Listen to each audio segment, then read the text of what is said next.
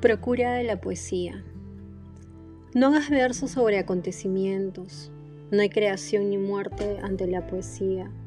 Frente a ella, la vida es un solo estático, no calienta ni ilumina. Las afinidades, los aniversarios, los incidentes personales no cuentan. No hagas poesía con el cuerpo, ese excelente, completo y confortable cuerpo tan enemigo de la efusión lírica. Tu gota de bilis, tu máscara de oso de dolor en lo oscuro son indiferentes. Ni me reveles tus sentimientos que se prevalecen del equívoco y tientan el largo viaje. Lo que piensas o sientes, eso aún no es poesía. No cantes a tu ciudad, déjala en paz. El canto no es el movimiento de las máquinas ni el secreto de las casas. Es la música oída de paso, rumor del mar en las calles junto a la línea de espuma.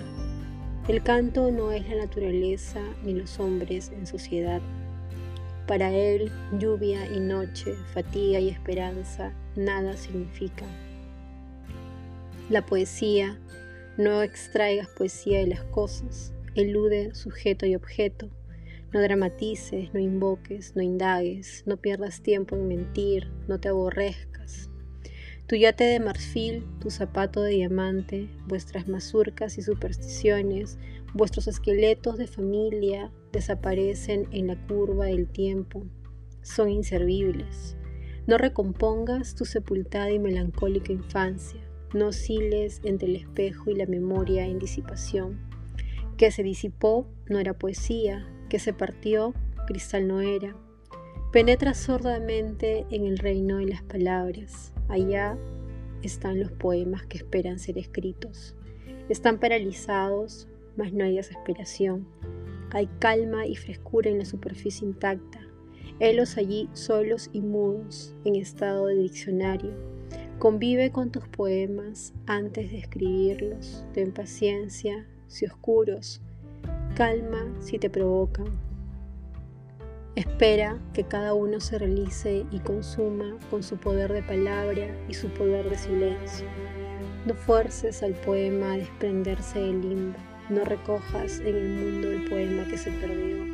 No adules al poema. Acéptalo como él aceptará su forma definitiva y concretada en el espacio. Acércate y contempla las palabras cada una tiene mil fases secretas sobre la neutra faz y te pregunta, sin interés por la respuesta, pobre o terrible que le des, ¿trajiste la llave? Repara, yermas de melancolía y de concepto.